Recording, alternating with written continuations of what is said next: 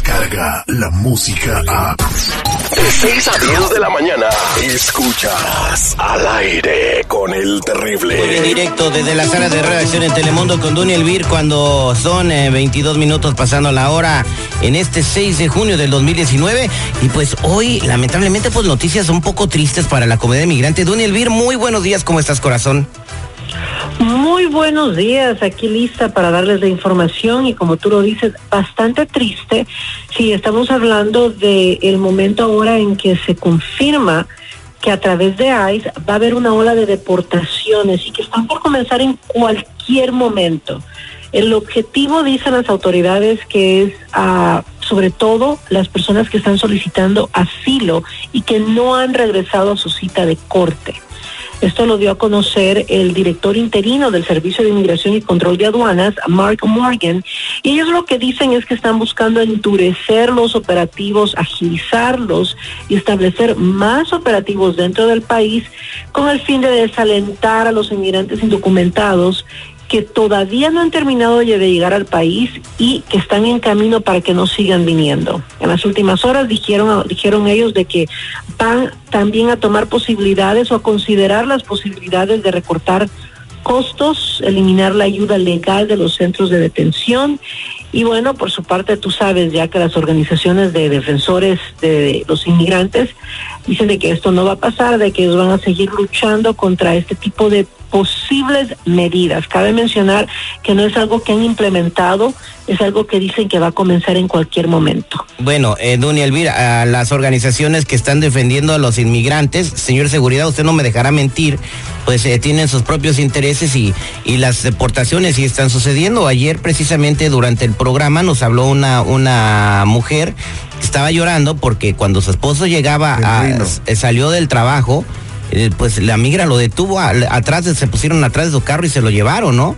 Eh, eso, son operativos que ya, ya están, se están llevando a cabo y, que pues antes no se veía que la migra se correteara como si fuera una patrulla, ¿no? Efectivamente, Dunia. Bueno, siempre, sí, dime. Perdón, perdón, Dunia. Y, y ¿sabes qué? Pues eh, ya Donald Trump va por la reelección. O sea, esta campaña que empezó desde hace como cuatro semanas, ahora endureciendo sus, sus leyes en cuanto a inmigración, es algo que lamentablemente nos tenemos que acostumbrar a que vaya apretando más. Pero, es lamentable. Pero, pero está asustando a la gente. Yo sé que es una campaña política. Por ejemplo, ahorita la noticia que nos va a comentar Dunia sobre los aranceles también es otra campaña política de Donald Trump que a lo mejor no sucede, pero esperemos que pues eh, que todo quede nada más en, en campaña y que pues nuestra gente no, no vaya a ser deportada, ¿no, Dunia? Pues mira, esto es parte de la estructura gubernamental que ha sucedido todo el tiempo, que es lo que te iba a decir. No es que de repente hace una semana o dos semanas el Departamento de Inmigración comenzó a hacer esto. Esta ola viene desde hace años. Todo este tipo de situaciones y comportamientos, como bien lo dices tú, cambian de patrón según el interés político en el que nos encontremos. Ahorita viene campaña, entonces ambos partidos se van a estar tirando uno contra el otro en cuanto a situaciones que lleva la bandera de su partido. Y como siempre la gente es la que queda en medio.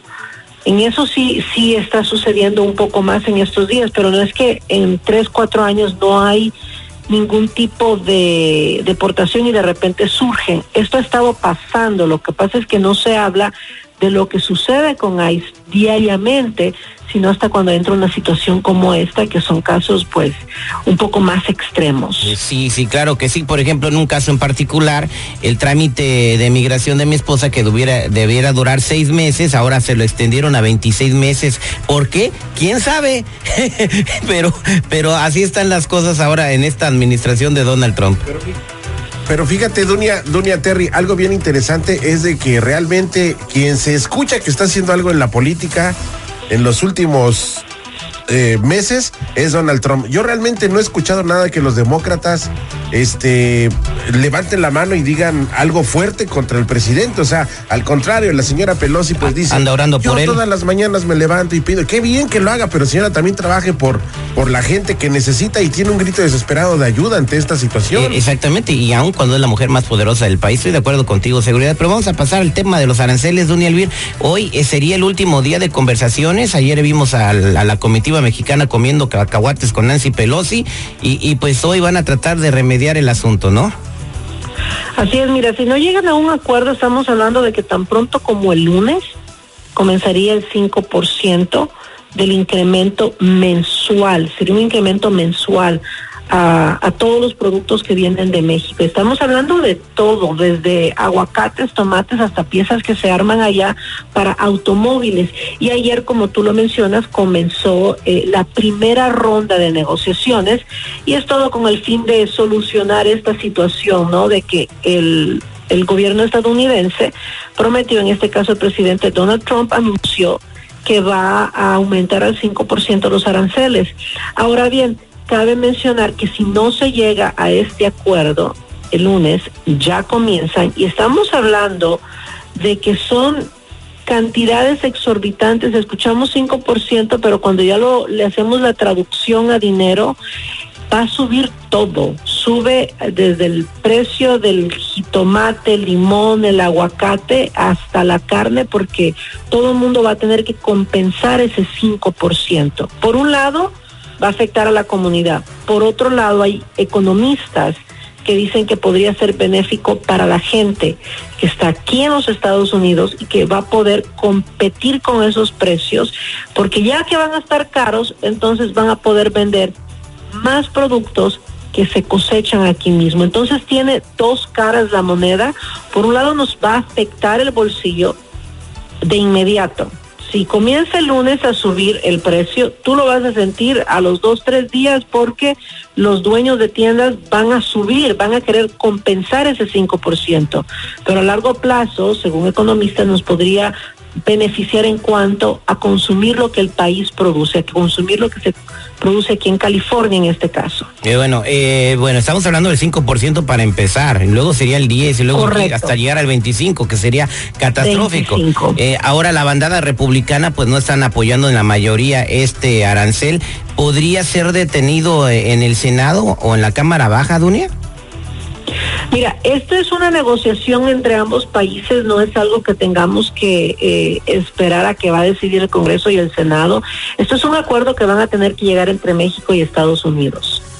Puede que lo detengan si la decisión es completamente descabellada, porque sí, pensar 5%, 10% y luego 25% es, es una cantidad exorbitante. Hay que esperar qué sucede con esta negociación con el canciller mexicano Marcelo Ebrard. Él está liderando esta delegación y dentro de todo conoce mucho el aspecto económico. Se ha reunido ya varias veces con el vicepresidente Mike Pence y también con el secretario de Estado Mike Pompeo.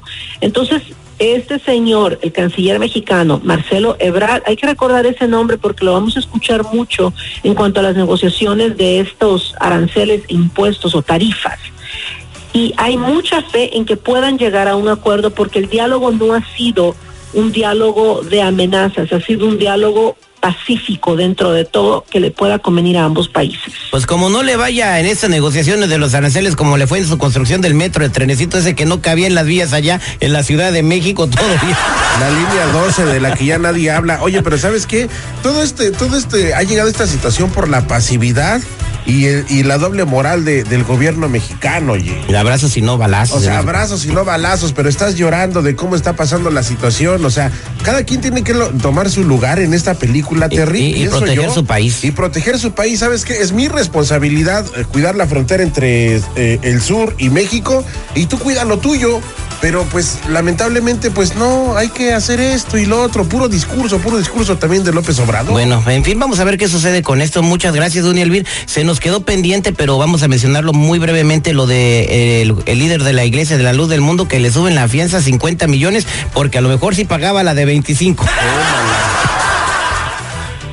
Imagínate, sí, así fue, y él fue, y esto lo anunció anoche un juez de California, porque durante todo el día se habló de que eran 25 millones de dólares, ahora son 50. Lo más increíble de todo esto, y rápidamente, porque sé que no te queda tiempo, es cómo lo siguen defendiendo en México un montón de personas, a pesar de que sabemos que es inocente, hasta que se le compruebe lo contrario, pero está subiendo el número de acusaciones, está subiendo el número de desastres que anuncian que supuestamente cometió y el fiscal general de California dice que tiene muchísimos argumentos, así que vamos a estar al pendiente porque esto, híjole, esto va a dar para mucho. Exactamente, sexo, baile, seductores y hasta crema batida para complacer a Nazón Joaquín García. Qué barbaridad, para irse al cielo, ¿eh? Gracias, Duny Elvir. ¿Cómo te podemos ver hoy en la televisión?